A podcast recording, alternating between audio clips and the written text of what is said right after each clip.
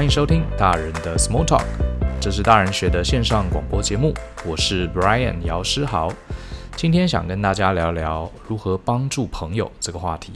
我常常收到学生跟我的读友的一些来信，大部分的问题啊，都是在解决自己的职涯或者是这个两性相关的疑问。可是呢，呃，最近也收到几封来信，是这些朋友他想要解决他的朋友的问题。好，比方说他有一个朋友啊，这个跟家人处不好，或者是失恋了很很久，一直没有重新站起来，或者是面临这个职涯的惶恐跟困境。然后呢，他写信来问我，Brian 老师，呃，我该怎么帮助我这个朋友？呃，通常收到这些信啊，当然愿意帮助朋友，还特别写信给这个老师哈，这是代表你们的友情非常坚固。可是我这边也想特别提醒一下，哈，呃，我们虽然从小老师、家长都告诉我们助人是一种美德，可是呢，我们成为成熟大人之后，我也要提提醒大家一点哈，助人是美德没有错，但是实际执行起来可能要比你想象中更复杂。举个例子来说，呃，有一年我搬家的时候，搬家请了搬家公司来。好，他们帮我搬冰箱，这个冰箱非常重，哈，一路要往上往上搬，哈。然后呢，呃，我的我想说要搬冰箱，我就站在这个搬冰箱的人的前面上面，努力的帮他清除这个过程中的障碍物。可是我完全没有伸手要去扶这个冰箱的意思，哈。那这时候我老婆就说：“诶，你怎么不去帮他一下？你看他一个人哈，又不是很壮，搬这么大一个冰箱上来，这就是一个好例子。”我是绝对不会帮忙的，为什么？因为这个搬冰箱的人，他根本不需要我的帮忙。如果他今天开口说：“哎，姚先生，你帮我扶一下”，这个我当然没有问题。可是今天他是一个专业的搬家者，而且他搬一个这么重的东西，又在楼梯上，他必须非常专注，好的来来平衡。如果这时候呢，我自告奋勇，哈，不请自来的去扶他一把，推他一把，搞不好反而会更危险。其实这个例子就是告诉大家，啊，我们这个在。成为成熟大人的路程中啊，你起了恻隐之心，你想要帮助你周围的家人朋友，这这份心是好的。可是你要必须要思考几件事情。第一个，对方是不是真的需要你帮忙？好，所以呃，当我们身边遇到需要帮忙的时候啊，需要朋友帮忙的时候，我希望你一定要想这几件事情。第一个，你必须自己问自己，你想帮助对方的动机是什么？这件事情很重要。其实我们通常人都是有恻隐之心，哈，看到某人过得不好，某位朋友这个呃生活这个没有上轨道，哈，我们第一个直觉就是，哎，我帮他一把，好，我给他一些建议，哈，这是直觉的。可是直觉常常会害了你跟他的之间的友情。所以你在夜深人静的时候，你先不要急着出手，好，你先仔细的沉静一下。你今天想要帮助他的这股冲动，我们是不是能去拆解一下？真的是纯粹因为你想要让他变得更好？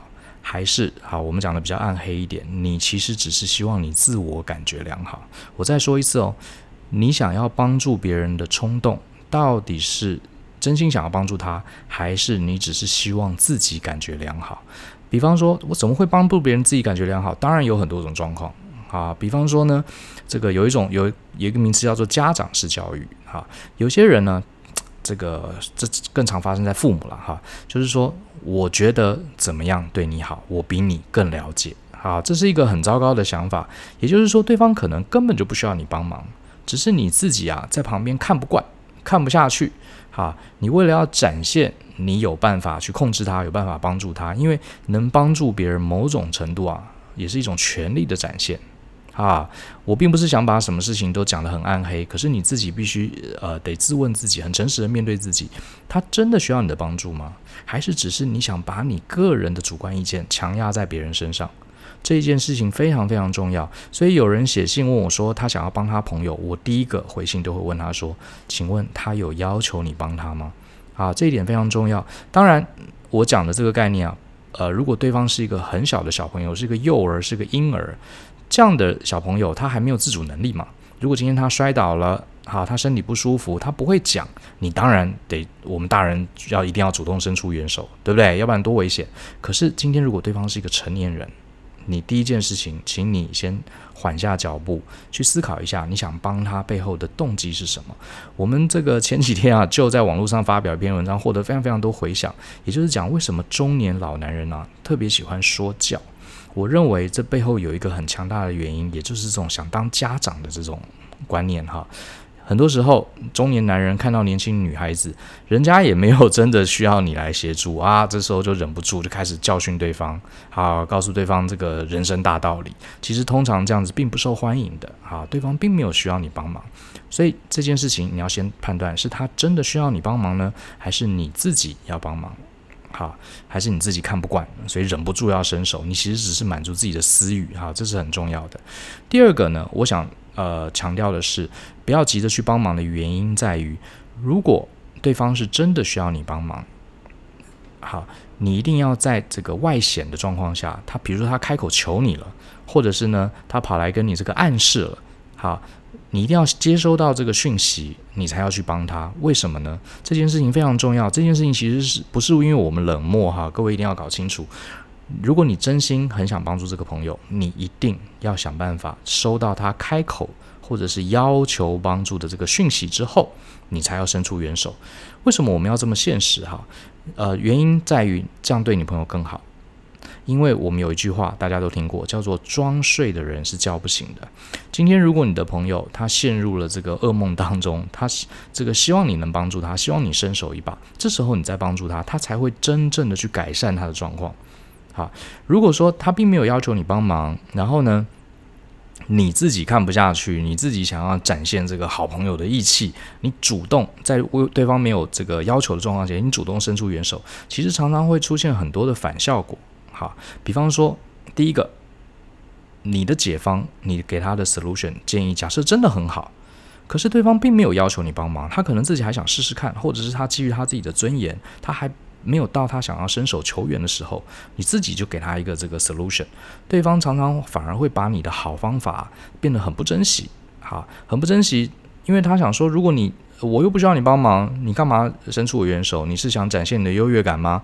他心里这样想，你本来你的建议是非常珍贵、非常好的，就反而被他是弃之如敝履，这样不是很可惜吗？本来你手上有这个好的良药可以帮助他，可是你在他不需要的状况下，你硬塞给他，反而他将来就不吃这个药了，不用这个建议了。好，你等于白白让他丧失了一个有机会这个呃变好这样的一个一个一个 chance。哈，所以你手上如果真的有好几方，你反而还更要等他来呃这个要求的时候，你才要做。第二个有可能状况是说，对方没有要求，你自己主动伸伸手去帮人家，呃。其实你可能用意是好的，可是你可能侵害了对方一个很重要的东西，叫做自尊心。好，人都是有自尊的，对方可能觉得你不尊重我，我没有需要你帮忙，你干嘛？呃，你觉得呃，你干嘛主动要帮我？你是觉得我很穷吗？你是觉得我人生没有办法好好规划吗？这时候你所有给他良心的建议，哈，他都会把视为一种不尊重，视为一种退到自我保护的这个状态里面，他就把耳朵关闭起来。然后，就算你后面讲了什么真正对他有帮助的东西，他也都听不进去了。哈，因为我们一定要先有好的情绪，你才会听你的建议嘛，对不对？另外，哈，成这个接续上上面讲的这种状况，甚至还有人啊会心生叛逆哦。好，怎么说呢？今天这个人，也许你们本上是好朋友，哈，比方说他最近工作不顺啦，啊，房租快付不出来啦，你大概感受到他经济拮据啊。他没有要求你帮忙，你自己就开始跟他讲哦，你该怎么做，你该怎么赚钱啊？你的职场该怎么规划才对？对方一听觉得哇，你在我面前展现优越，他反而心生叛逆。接下来你讲的东西，他不但不听，反而反其道而行。好，我就要证明，好，我自己有办法，我就要证明，我不听你的，我照我自己的方法做，我也可以成功。好，有些人是这样子的哦，所以你。不不说没事，你说了，你告诉他对的路，他反而偏偏要往另外一个不对的路走，等于是间接啊，这个呃你不杀伯仁，可是伯仁因你而死，反而他自己因为这样子把自己逼到一个死胡同。好，另外呢，呃，第四个我觉得不要去主动干预的原因在于，你很可能剥夺了他自我探索的机会。怎么说呢？你真的确定哈？你心中的这个建议比他自己摸索出来的要好吗？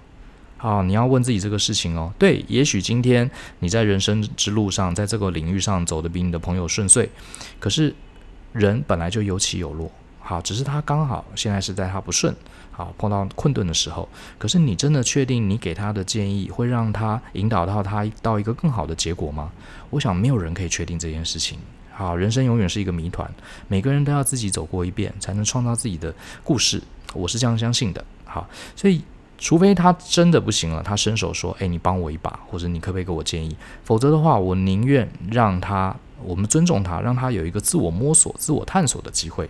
说不定他自己跌跌撞撞，从这个过程中的挫败，他能悟出一个比我们都呃知道的更好的一个方法。所以，我们。主动去强迫去帮助他，用这种家长式的干预，反而你让他丧失了这个自己摸索出来的机会。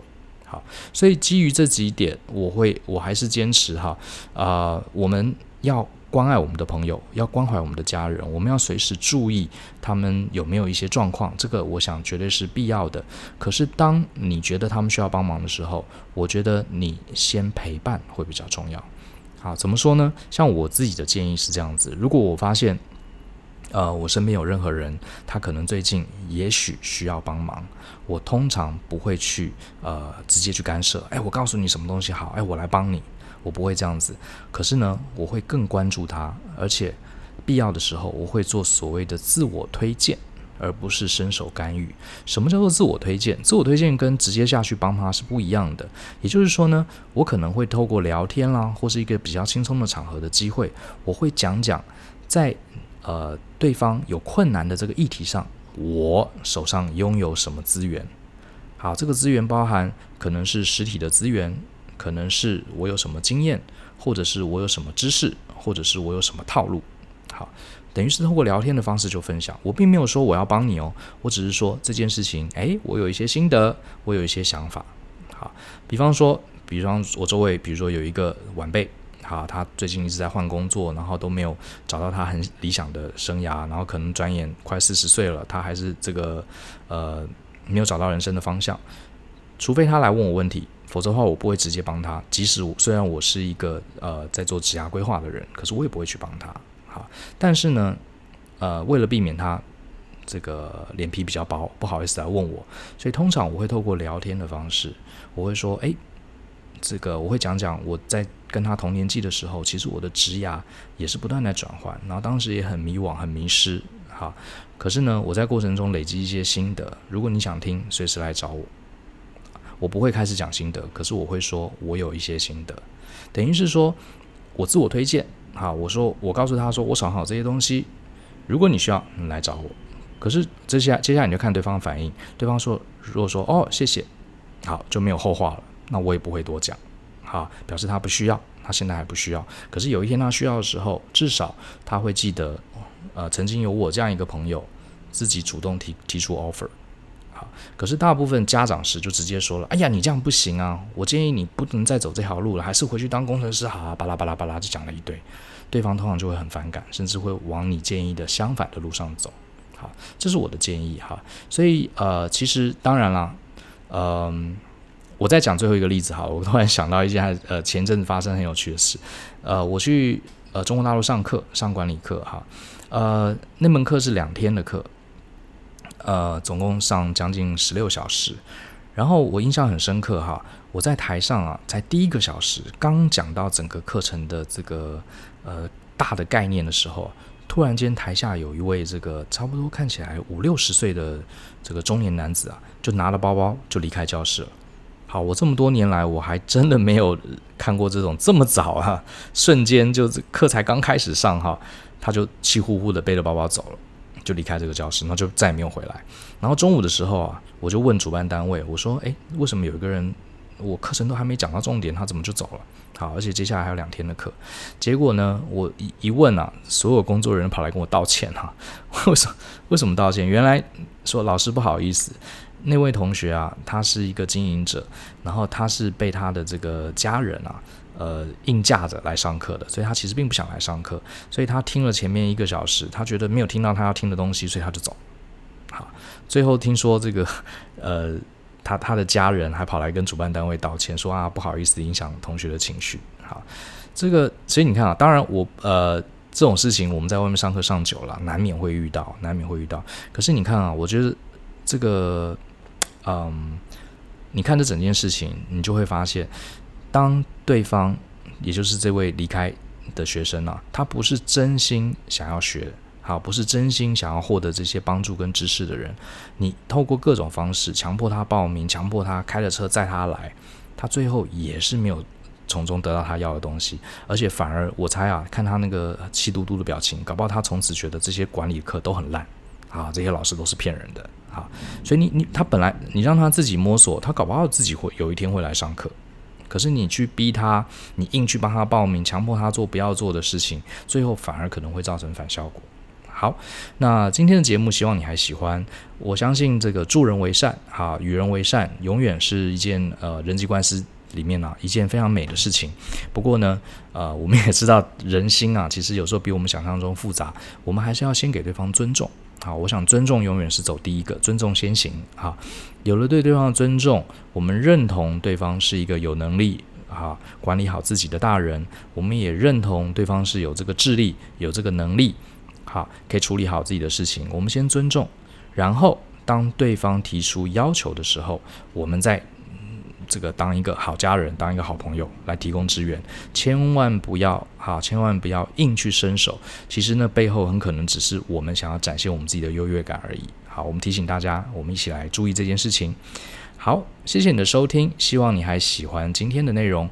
更多精彩的内容，欢迎搜寻大人学，跟我们一起相信、思考、勇于改变。那我们下次见喽，拜拜。